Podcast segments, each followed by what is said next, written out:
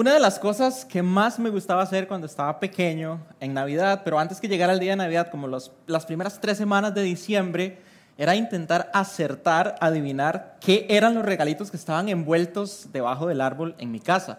Yo me acostaba y al día siguiente aparecía uno, aparecía dos, y seguro es que mami se quedaba tarde, ¿verdad? Los envolvía. Algunos por la forma, ¿verdad? Obviamente más o menos uno los podía adivinar, ¿verdad? Había un sartén si usted me regala un sartén hoy, a mí va a quedar como los grandes. La verdad es que me hace falta uno así como nuevo, ¿verdad? Yo creo que a todos nos encantaría un sartén en Navidad. Pero cuando yo estaba pequeñito, yo decía, qué aburrido, ¿a quién le van a regalar un sartén? Pero habían otros, habían otros que no eran para nada, digamos, acertables. Era como muy difícil averiguar qué eran porque tal vez estaban en una cajita, ¿verdad? Era nada más un cubito. Había bolas de fútbol también, ¿verdad? Esa obviamente era para mí. Arruinaba un poco el factor sorpresa. De hecho, yo no sé si yo me caería bien a mí mismo chiquitito si me conozco, ¿verdad, niño? Porque por andar de travieso andaba y metía los dedos así en los regalos, ¿verdad? Como para tocar qué eran. Y alguna de esas veces adivinaba de qué se trataba el regalo. Entonces también perdía un poquito el factor sorpresa, excepto una Navidad eh, que les voy a contar y verdad, tengo aquí un regalito para Cristian, ahora se lo doy y le va a encantar, ya van a ver por qué. Y esa Navidad, esa Navidad, yo había dicho hasta por los codos que yo quería un Buzz Lightyear. ¿Todos saben quién es Buzz Lightyear? Sí, ¿verdad? O sea, mi película favorita era Toy Story, Buzz Lightyear era el astronauta, yo creo que no había ninguno de mis compañeros de escuela, yo estaba como en primer, segundo grado, que no quisieran Buzz Lightyear.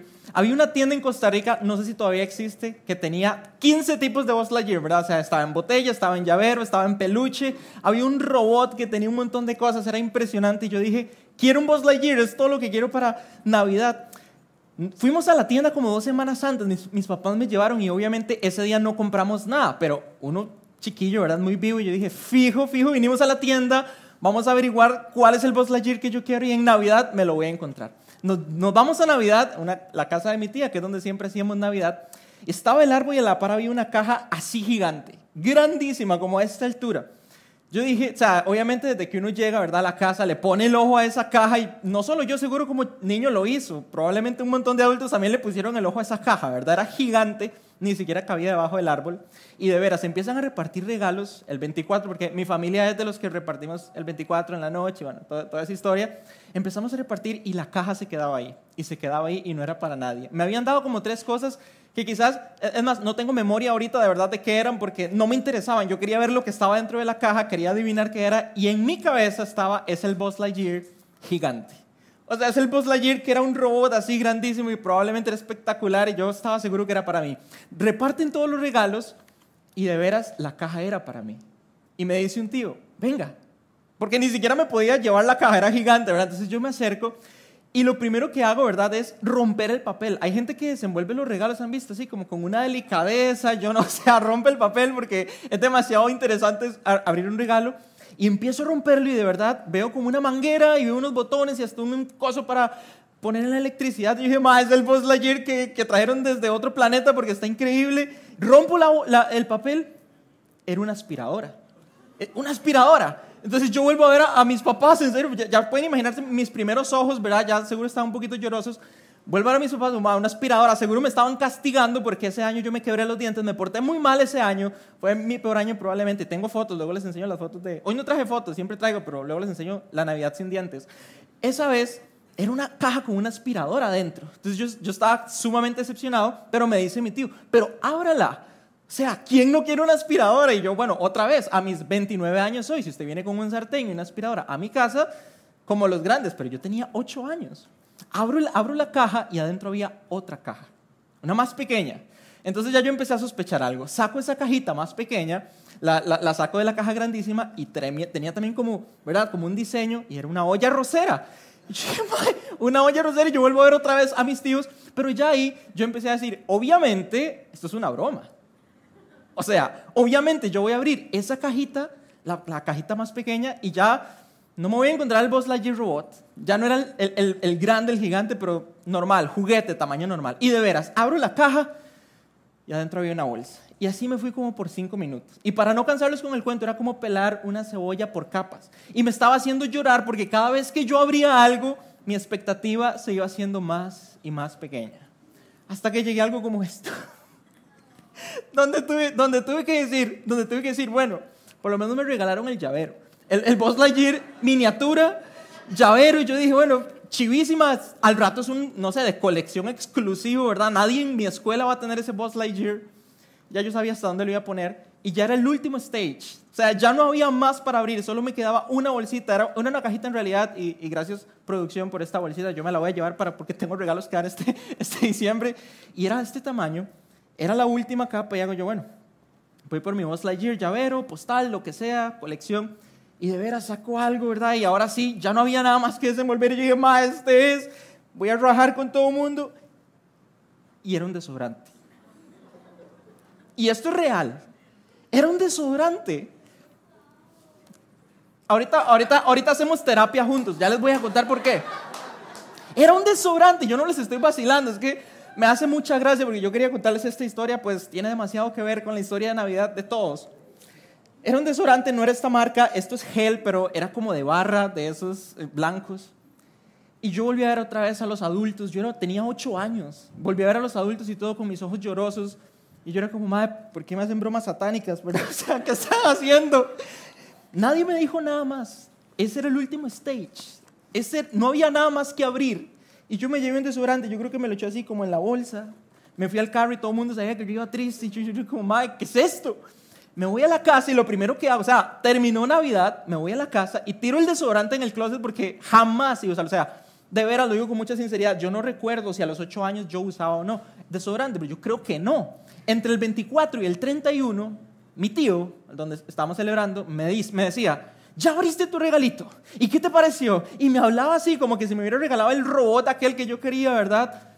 Y yo lo volví a ver y adentro ya empezaba a salir como una cólera que me hacía llorar y yo hacía como, Mano, es que yo ni siquiera necesito desodorante. Tengo ocho años porque me hacen esta broma. Para mí era una broma que tenía que resolverse. Como a los, para mí se sintió como meses, pero como a los días probablemente, y no se lo he preguntado a mi mamá, en serio yo creo que pasaron meses para mí. Mi mamá me mandaba mucho a ordenar el cuarto y probablemente algunas mamás espero que todavía lo hagan, ¿verdad? Porque yo era el chiquito que agarraba la ropa y la tiraba así en el closet, ¿verdad? Nunca la doblaba ni la ponía en... Era un desastre. Y me dice, mamá, tiene que arreglar el cuarto porque usted, ¿verdad? Y voy yo, empiezo a abrir el cuarto y me encuentro el súper regalo. Y solo por curioso, solo por curioso, voy a abrirlo para olerlo, porque en mi vida he usado un desodorante. Abro el desodorante y no hay nada adentro. Entonces yo digo, madre, tras de que me están haciendo una broma que no es de Dios, me estafaron, ¿verdad? Me dieron el desodorante que estaba vacío en la tienda. Y lo, y lo veo y había un papelito adentro.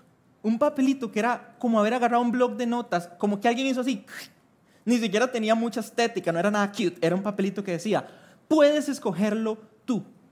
Y a la par había un cuadrito así de cartón con un sellito de la tienda donde vendían a Buzz Lightyear.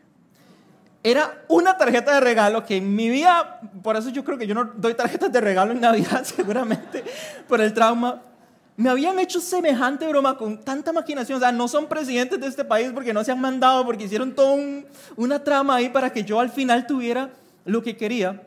Pero lecciones de esta historia, y gracias por los que tuvieron empatía, porque 21 años después aquí estoy haciendo terapia con ustedes, ¿verdad? En serio, o sea, fue terrible y igual tuve como tres Buzz Lightyear después, pero lecciones de esta historia. Número uno, no le hagan esa broma a nadie. O sea, no, no agarren a un niño de 8 años para hacerle creer que hay una aspiradora y luego otra cosa y luego otra cosa y al final puede ser que yo hubiera, yo hubiera votado ese, ese desodorante, la verdad. Pero lección número dos, ¿verdad? Quizás lo mejor es no tener expectativas en Navidad nunca acerca de un regalo. Quizás lo mejor es dejarse sorprender y ser agradecidos, ¿no? Yo creo que todos nos suscribiríamos a esa idea, como ve, eso le pasó también por andar de chiquito sapo llevando a la tienda a sus papás, pero lo mejor tal vez es tener gratitud y no una expectativa. Lo cierto es que no solo a mí me ha pasado esto, y, y obviamente me pasó de pequeños, pero ahora aprendí la lección pero hay, personas a las que todavía les está ocurriendo esto de una manera mucho más, mucho más grande y mucho más importante. Y hay otras personas que todavía no se han percatado que les han dado el mejor regalo que podían tener y no se han dado cuenta que ahí lo tienen. Y esto pasó hace dos mil y algo de años en una ciudad que se llama Belén. Estamos en esta época, ¿verdad? Que todos nos encanta, que es diciembre, Navidad, el clima en Costa Rica para mí es el mejor clima, ¿verdad? Que, que podemos tener al mundo le estaban dando el mejor regalo, el más grande que podríamos imaginar tener. Lo que pasa, lo que pasa es que alrededor de ese regalo había demasiadas expectativas. A un pueblo, que eran los judíos, se les había anunciado por años, por cientos de años, se había escrito acerca de que vendría un Mesías. Y Julio nos explicaba la semana pasada que era un Mesías y ahorita vamos a repasar eso. Alguien iba a venir, los iba a librar, iba a restaurar el lugar de ellos en el mundo. Y había demasiadas expectativas, como yo con mi voz que creía que iba a tener el robot, ¿verdad? Grandísimo. Y tal vez ellos se imaginaron que cuando eso pasara, vendría alguien que iba a ser un líder, tal vez político, militar o religioso, o las tres juntas. Tal vez ellos pensaron, va a venir en una nave espacial. Y ustedes saben, ¿verdad? En la historia, Israel sufrió demasiado, demasiado con Babilonia, con Egipto, con Asiria. Y en este momento, cuando este regalo se nos da a la humanidad completa, estaban de hecho subordinados, eh, eh, sometidos al imperio romano. Y quizás muchas personas que habían leído y que esperaban un Mesías tenían una figura preestablecida en sus mentes acerca de cómo iba a ser ese regalo. Se imaginaron la caja grandísima. Pero no estaba pasando las cosas, por lo menos a simple vista, no estaban pasando como lo podríamos imaginar de ese regalo. De hecho, la primera Navidad fue más caos que otra cosa. Bueno, yo creo que otras navidades todavía son un poco caóticas, ¿verdad? Pero por otras cosas que nosotros mismos nos enredamos. Y en vez de ser un, tiempo de demasiada paz, tal vez, demasiada tranquilidad y reuniones familiares, en realidad todo mundo, todo mundo en, el Oriente estaba corriendo, sometidos por el Imperio Romano, porque había un caos en el cual todos tenían que inscribirse en un censo un censo que tenía todo el mundo patas para arriba. Y muchas familias estaban corriendo de un lugar a otro porque César Augusto, aquí donde empieza nuestra historia, nos cuenta Lucas, el emperador romano que gobernaba prácticamente sobre el mundo, publicó un decreto disponiendo que se empadronaran todos los habitantes del imperio. Él dice, todos los que vivan bajo mi imperio se tienen que registrar Probablemente quiere hacer una actualización de su base de datos y probablemente lo que quiere hacer es recaudar más impuestos para Roma. Así que hay una familia en donde viene Jesús y cada persona tenía que ir al lugar en donde habían nacido. Entonces José y María, los papás de Jesús, tienen que llegar a Belén para inscribirse, ser parte de este censo y todo, todo, todo el lugar estaba repleto, todos los hoteles se habían llenado, todos los hogares y mucha gente corriendo, Probablemente mucha gente también haciendo revueltas porque estaban siendo sometidos ante un imperio. Y es en medio de este caos, que nadie se lo imaginaba, que estaba llegando el regalo más grande, más maravilloso que nadie pudiera recibir en Navidad. Ahora, Navidad y siempre, María, María había tenido quizás un embarazo muy poco usual. De hecho, imagínense, estaba embarazada, pero también se le había parecido un ángel o sea, empezando por ahí ya todo era demasiado extraño. Y este ángel le dijo a María que ella iba a tener un hijo. Y le dijo algo muy, muy, muy interesante de este hijo. Tu hijo va a ser rey y su reinado no tendrá fin. Que yo sepa, todos los presidentes, todos los reyes tienen un ciclo, ¿verdad? Algunos con su propia vida, otros lo que ha establecido la legislación, y cada uno se acaba. Pero a María alguien le dijo, en primer lugar, no va a ser nada más un bebé. En realidad le dijo muchas cosas y le dijo, va a ser un rey. Y quizás, aquí es lo más importante, en medio de este caos, hay gente que se está imaginando que estaban haciendo, o, tiene más eh, presente, ¿verdad?, en la mente que estaban haciendo nuestro Salvador. Y eso es por supuesto cierto, Jesús es nuestro Salvador. Pero por lo menos lo que está escrito en la Biblia es que a María se le dijo, sí, va a venir el Salvador, pero va a venir a reinar.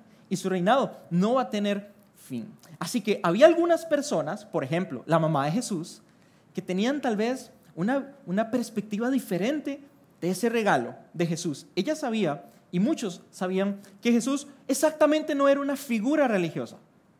Si yo digo Jesús, ¿quién no, quién no lo asociaría, verdad, a algo, pongámosle, religioso o espiritual?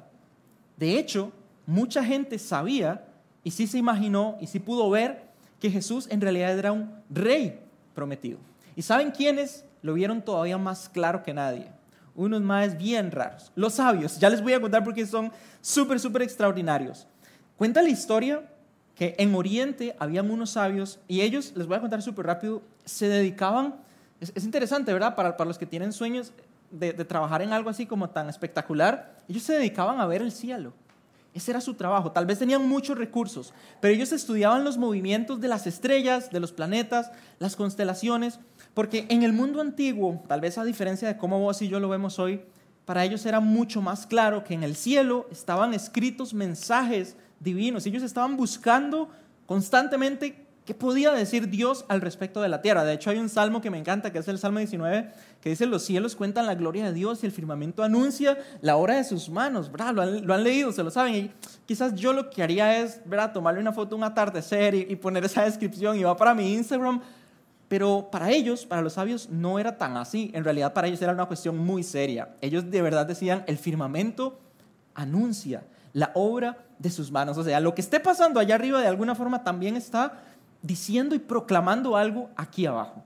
Entonces, los sabios que tenían demasiado conocimiento de las escrituras, de, todos los textos del mundo antiguo, especialmente del judaísmo también, estudiaban el cielo y vieron que una estrella había aparecido. Yo sé que todos sabemos esta historia, así que ellos, en aquel entonces, cuando vieron estos movimientos en el cielo, procedentes de Oriente, quizás venían de Arabia, preguntaron, ¿dónde está el rey de los judíos recién nacido. Ellos llegaron a una ciudad que se llama Jerusalén. O sea, ellos vieron la estrella, fueron directo al lugar que les pareció quizás el lugar más lógico donde iban a ser un rey. ¿Verdad? Si yo quería Buzz Lightyear, yo iba a esa tienda que tenía peluche, botella y todo. ellos dijeron, bueno, si el cielo proclamó que van a ser el Mesías y es el rey, yo creo que tiene que ser en Jerusalén porque hace muchos años David había instaurado esa ciudad como una capital política y una capital religiosa y según las profecías quizás tenga que ser por acá. Así que dice la historia que ellos dicen, nosotros hemos visto aparecer su estrella en el oriente y venimos a adorarlo. Entonces ellos llegan a Jerusalén y empiezan a preguntar, ¿dónde está el rey de los judíos? Ya nació. Y todo el mundo se quedaba viéndolos así como, ¿de qué me estás hablando? No es el caos en el que estamos. Nadie, nadie podía darles una respuesta. Y para ellos era clarísimo, fueron a Jerusalén, para ellos era clarísimo que el Mesías había nacido y que todo el mundo probablemente había visto la estrella, pero no, solo ellos tenían el lujo de darse ese trabajo en la vida. Los demás estaban pagando impuestos, haciendo un montón de cosas. El problema, ¿cuál es el problema? Los judíos ya tenían un rey. Ellos ya tenían un rey. Ya alguien gobernaba sobre ellos y era Herodes. Herodes era básicamente una marioneta del imperio romano, o sea, tenía como una extraña relación con los judíos y al mismo tiempo alianzas con Roma y él se había asegurado tal vez como que sus hijos iban a ser reyes también. Era, estaba gobernando sobre una región que se llamaba Judea. Así que dice la historia que cuando los sabios llegan a Jerusalén, esto llega a oídos de este rey. Entonces los judíos, ¿verdad? Que, que dicen, o sea, no sé de quién me estás hablando, cuál Mesías, cuál regalo, nada. O sea, yo tengo que darle cuentas a Herodes y a toda esta gente que me está haciendo pagar impuestos. Entonces la historia dice que Herodes también escuchó, dice que llegó a sus oídos y se inquietó demasiado. Y lo mismo le sucedió a todos, todos los habitantes de Jerusalén. Algo estaba pasando en esa ciudad, empezó a despertarse un aire, ¿verdad? En medio de aquel caos, algo diferente, y los judíos no entendían por qué los sabios, que eran muy respetados, porque era cosa seria en realidad, estaban hablando de un Mesías, pero particularmente Herodes, el rey, que también escuchó esto, se inquietó. Para él, el nacimiento de un rey implicaba una amenaza. Si vos sos rey, no querés quizás, si hay otro rey en la tierra, pues que esté al otro lado del mundo totalmente.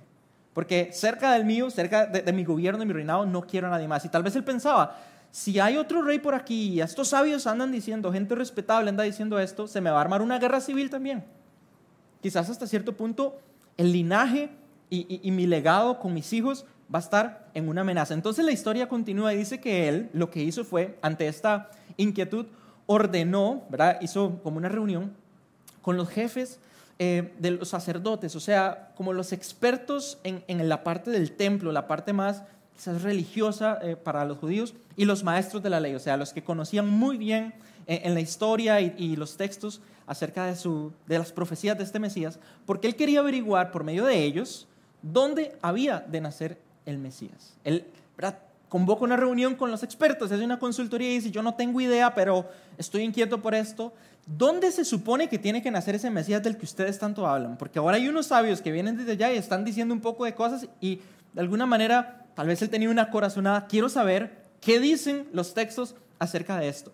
Quizás Herodes, ¿verdad? No, no hemos visto esta historia desde este ángulo y quizás Herodes sabía muy bien algo Y es que recuerda que los sabios estaban proclamando que, venía un rey, un Mesías. Esa era la promesa para el pueblo judío.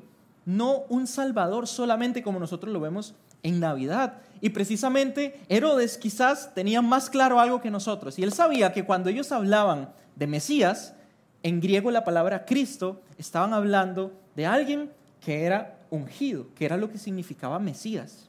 Y a las personas que ungían, recuerdan, era a los reyes. Y él sabía, porque de alguna manera tenía esa relación que les cuento súper extraña con los judíos, como que sí, como que no, y los gobernaba al mismo tiempo y los sometía, pero les ayudaba con el templo de ellos.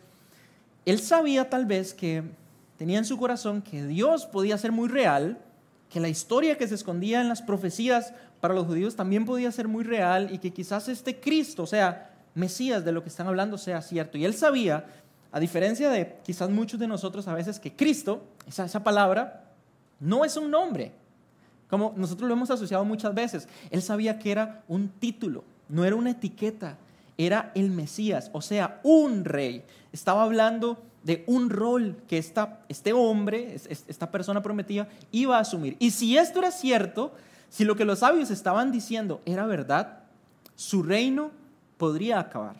Porque como le dijo el ángel a María, el reinado de Mesías, de Jesús, no iba a tener fin. Entonces, seguimos con la historia.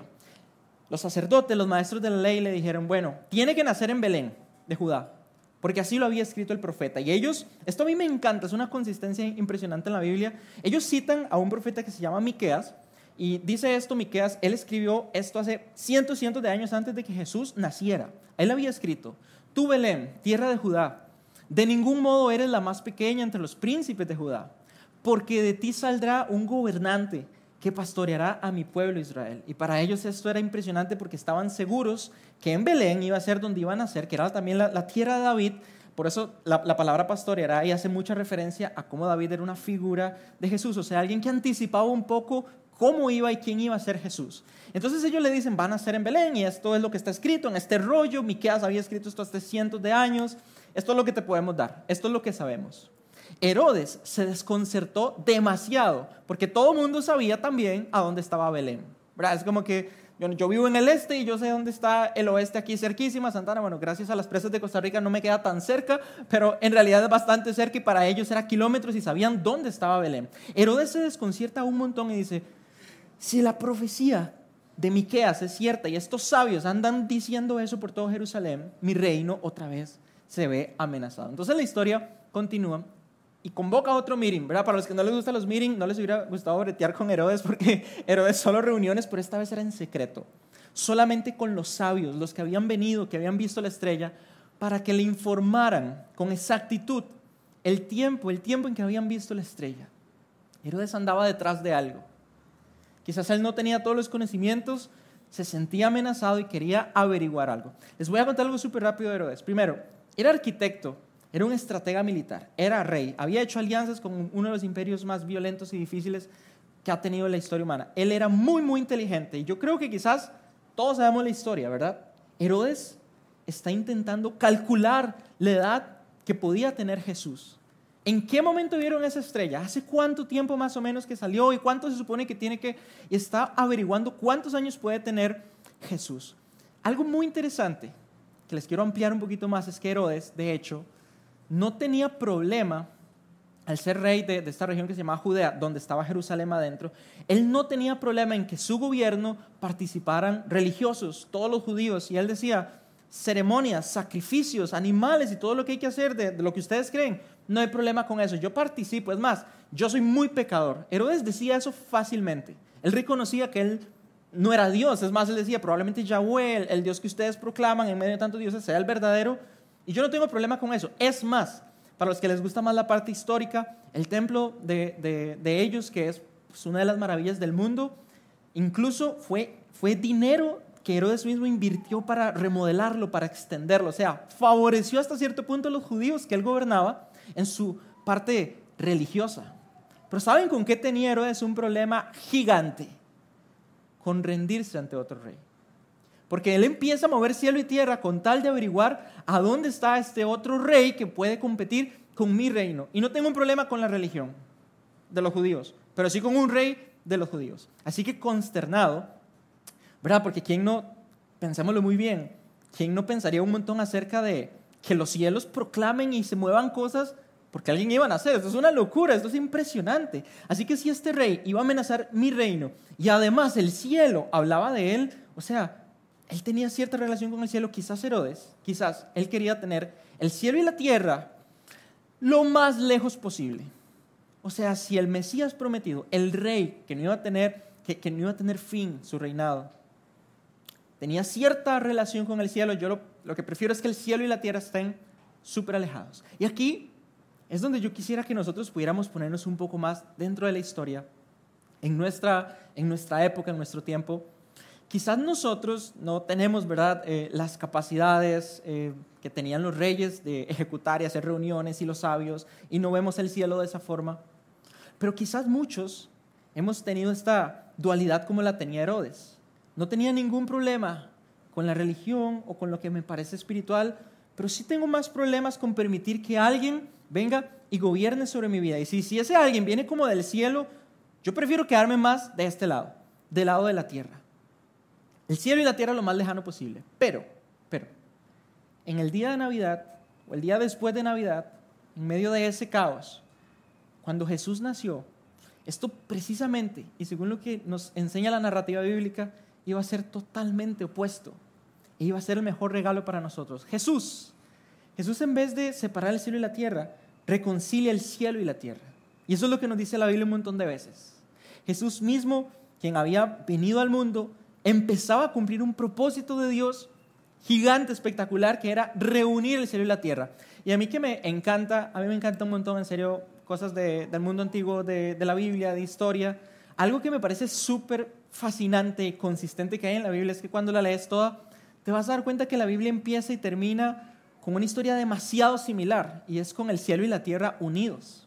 En algún momento Adán tenía la oportunidad de relacionarse con Dios así como cuando nosotros nos tomamos un café o por lo menos el texto de alguna manera da esa idea. El cielo y la tierra estaban unidos y ellos podían ver también quizás cosas que nosotros no vemos, celestiales. Y al final, cuando te vas a los últimos capítulos, que yo sé que a casi nadie le gusta ir al final de la Biblia, ¿verdad? Porque qué miedo y un montón de cosas asustan, pero al puro final en realidad hay una promesa increíble, preciosa, donde Dios dice, va a haber un nuevo cielo y una nueva tierra, va a haber una nueva creación.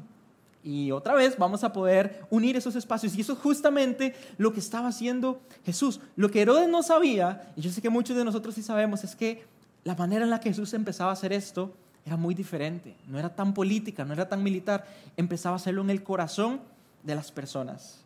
Quizás nosotros a veces queremos separar un poquito el cielo de la tierra, pero Jesús lo quiere reconciliar. Y ahorita volvemos a esto, pero regresemos a la historia muy rápido.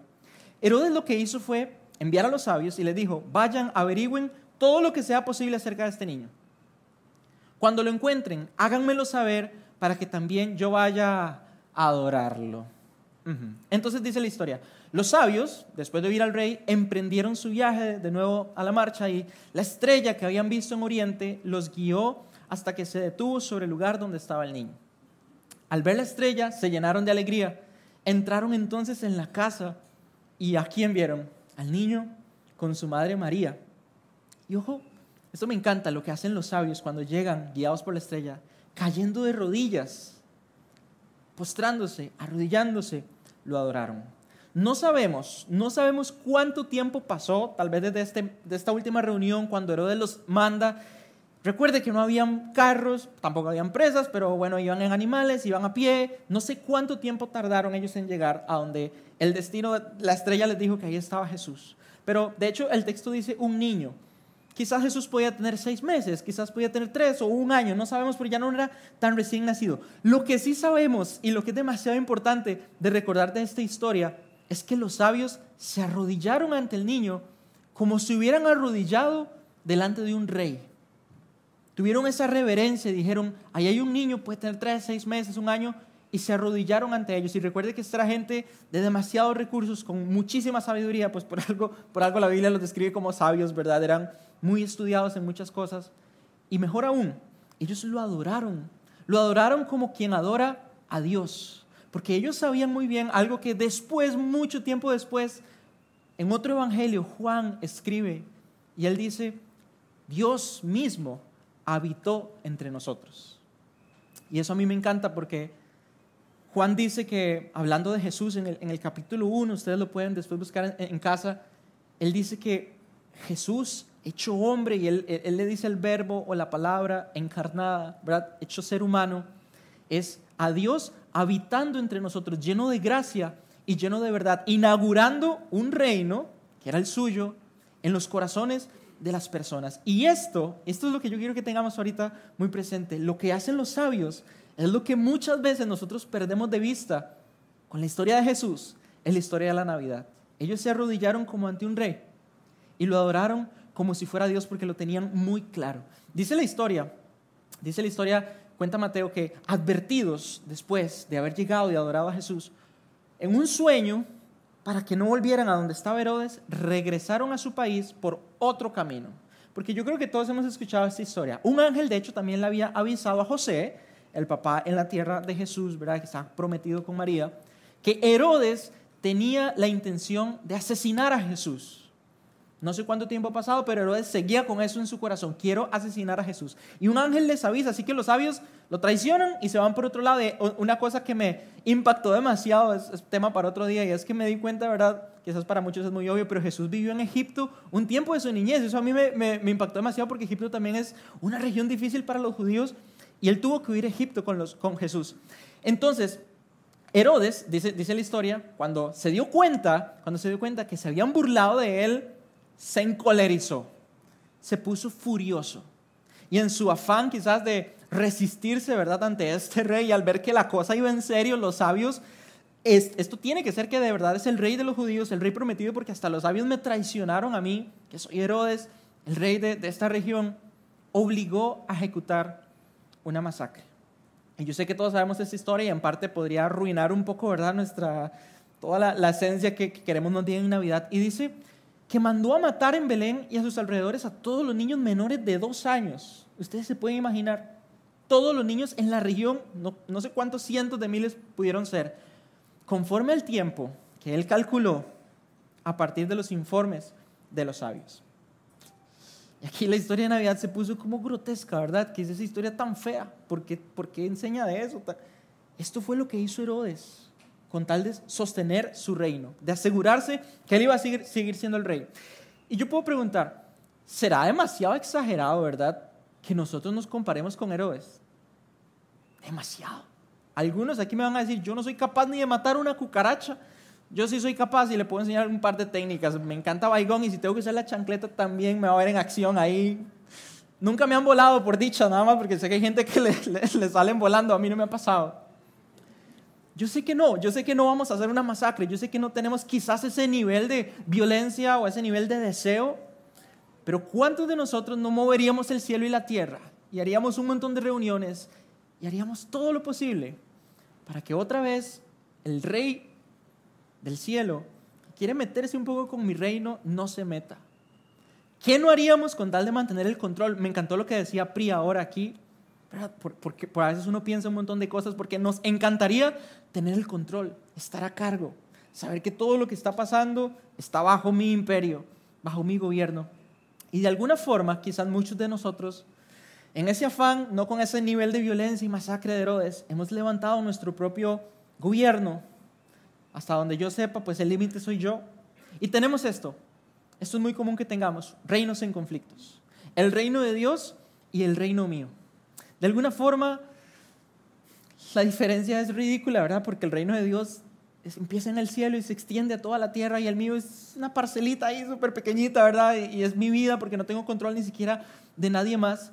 Y quizás muchos de nosotros no hemos ni siquiera llegado a desenvolver el regalo de Jesús a totalidad, porque quiero decirles algo con demasiado cariño, en serio, a veces tal vez la parte que más nos gusta de Jesús es en la que Él se convierte en nuestro Salvador. Porque ¿quién no quiere un boleto al cielo? ¿Quién no quisiera estar seguro, verdad? ¿Alguno de ustedes alguna vez hizo una oración de fe? Alguien hizo así como, Jesús, tú eres mi Señor y mi Salvador, ¿verdad? Me encanta proclamarlo y decirlo, Él es mi Señor y mi Salvador. De alguna forma, a veces yo repetí esa oración como 30 veces, porque quería asegurarme que era verdad y que yo iba a tener un boleto y que cuando yo me muriera y quizás solo estoy viendo esa parte del regalo, pero toda la historia que se esconde en Navidad y en los Evangelios nos hablan no solo no solo, eso está incluido, pero nos habla de algo más grande. Y quizás, como yo con este, esta terapia que sigo haciendo, ¿verdad? El desodorante, que no lo terminé de abrir hasta el final, no me enteré que estaban dándome también lo que más anhelaba la tierra, lo que más anhelaban las personas. Pero yo puedo entender algo, y, y yo aquí es donde siempre quiero ser muy sincero, entre familia, entre amigos, seguir a Jesús a veces no me queda claro cómo. Quizás muchos se han decepcionado del regalo, dijeron, no era para nada lo que yo pensaba Jesús, entonces va para el closet ahí tirado y nunca más lo voy a, a sacar. Quizás otros están un poco enojados porque en serio les dieron algo que no era lo que ellos querían, pero muchos de nosotros quizás tampoco hemos comprendido muy bien este regalo. ¿Cómo es vivir entonces bajo el gobierno de Jesús? Porque si Jesús no solo es mi Salvador y también es mi Rey, pero entonces ¿cómo? ¿Cómo se ve eso? Bueno, la historia va terminando que 40 años después, 40 años después, ya Jesús había muerto en la cruz, como yo sé que la mayoría de nosotros sabemos esa historia. Dios lo había resucitado y 40 años después de esa primera Navidad, de ese regalo que todo era caótico y que no era quizás lo que pensábamos, habían unos ciudadanos de un lugar que se llama Antioquía, al norte, al norte de Jerusalén, donde muchas de estas cosas habían pasado en Siria.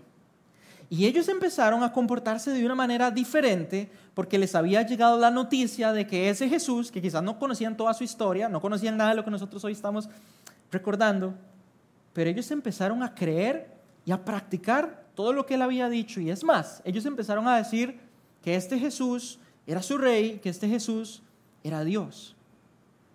¿Y sabe cómo le empezaron a llamar a ellos? Surgió un nuevo término para algunas personas y ese término era este, cristianos. Nosotros hoy, en 2022, le decimos cristiano a alguien para ofenderlo. No, mentira, le decimos a alguien como cristiano como una categoría más religiosa. Pero lo que estaba pasando 40 años después del nacimiento de Jesús con estas personas no era nada religioso.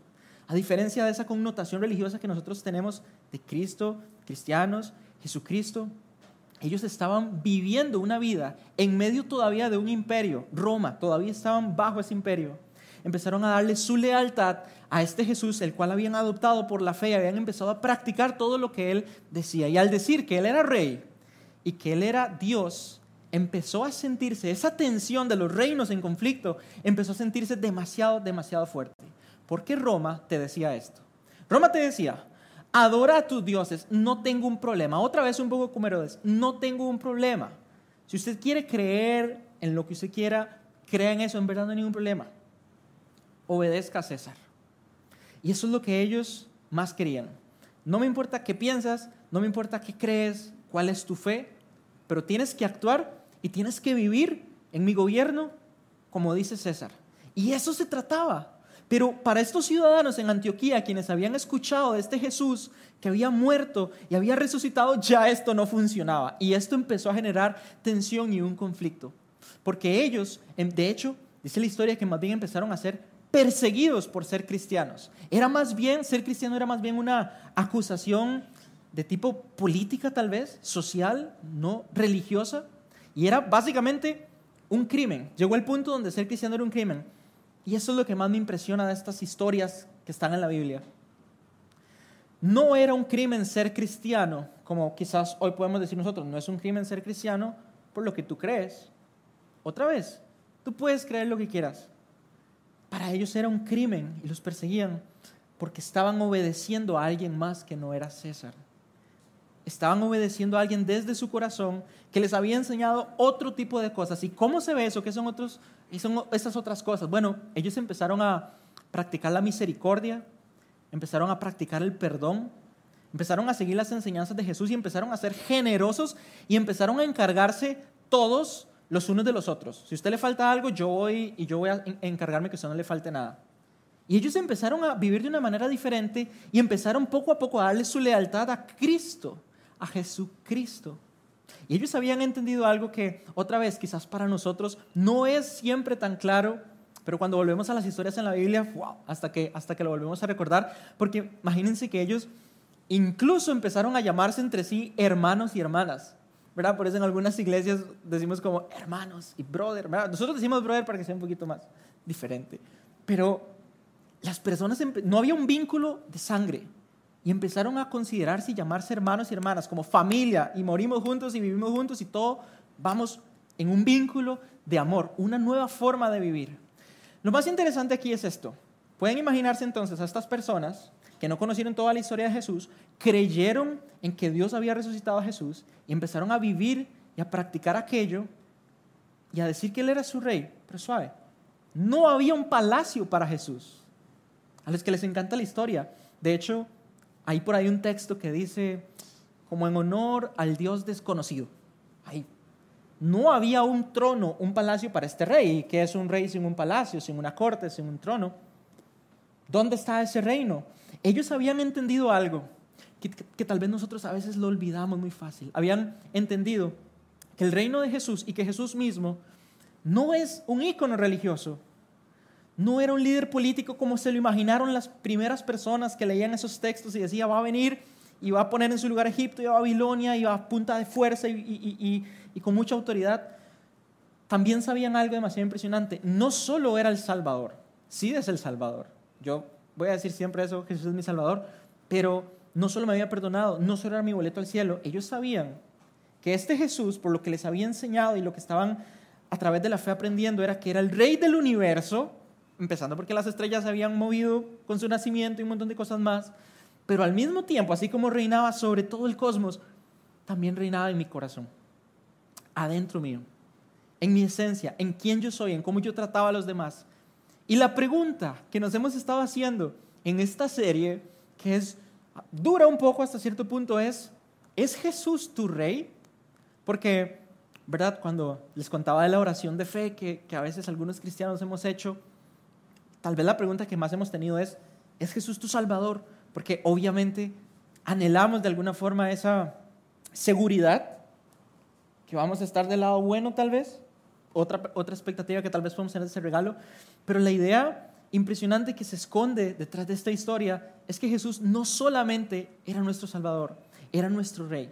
Y aquí viene a mí lo, lo que más me impresiona de Jesús en toda esta historia, es que Él nunca, nunca promovió ni les dijo a esos seguidores, a las personas que empezaron a suscribirse de alguna manera, a seguirlo a él, él nunca les dijo, ok, ahora sí, vamos a empezar nuestro reinado y esto empieza de esta forma. Ustedes se van a ir por allá, van a hacer una tropa para aquel lado y ustedes van a ser mis escoltas y ustedes van a ir a tirarle piedras al ser...